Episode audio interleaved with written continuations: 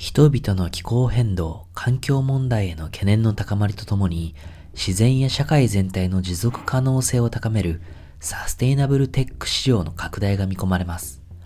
リサーチマーケッツの2021年1月19日のレポートによると、サステイナブルテックの世界市場は2020年時点で112億ドル、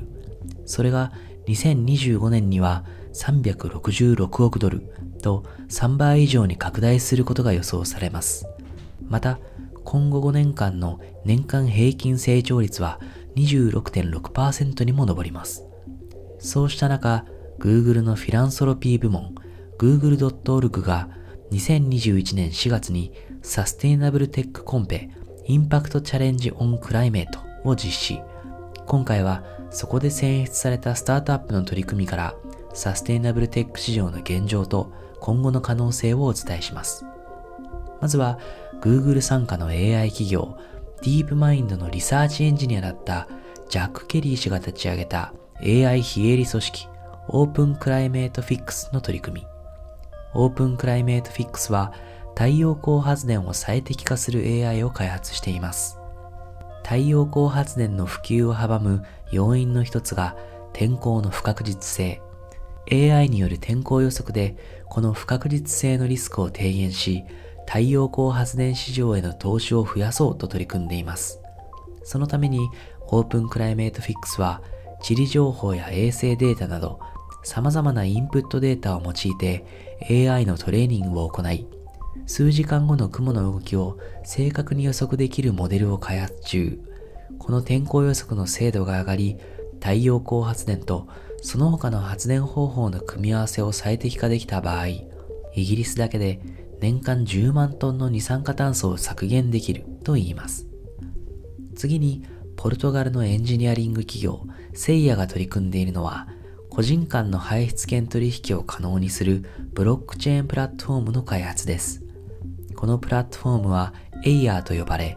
Android 版アプリはすでにリリースされ、iOS 版も近々公開される予定。ユーザーはこのアプリを起動し、移動のために自転車や徒歩など二酸化炭素を排出しない手段を選んだ際、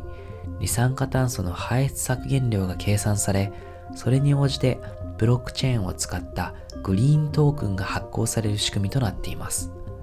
ユーザーはこのグリーントークンを企業のプロダクトやサービスと交換することができます。一方の企業はこのグリーントークンと商品サービスを交換することで排出権取引と同じように自社の二酸化炭素の排出を削減できるようになります。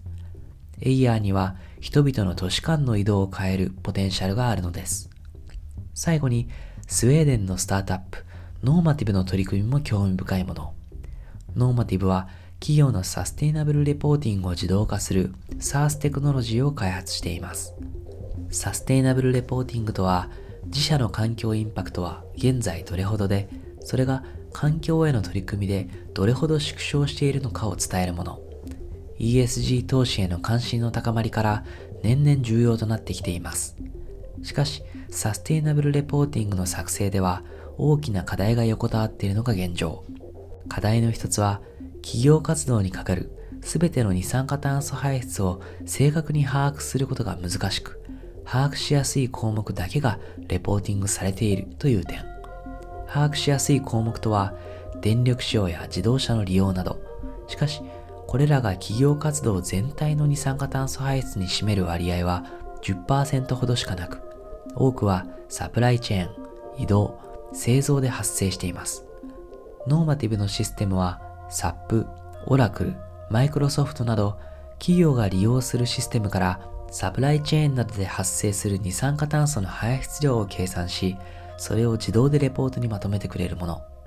ヨーロッパやアメリカでは投資家や消費者だけでなく、当局も企業の環境インパクトの開示を求める声を強めています。そのため、今後必須のツールとして、欧米を中心に広がっていくことが見込まれるテクノロジーです。さて、Google のインパクトチャレンジオンクライメイトではこのほか、水資源データの可視化プラットフォームを開発するオランダのデルターレスや、リ・ジェネレティブ農業を推進するドイツのクライメイトファーマーズなどが選出され、google.org から出資を受けました。2025年には5兆円に拡大すると言われるサステイナブルテック市場。今回ご紹介したスタートアップ以外にも様々な取り組みが登場してくるはず。今後の展開が楽しみです。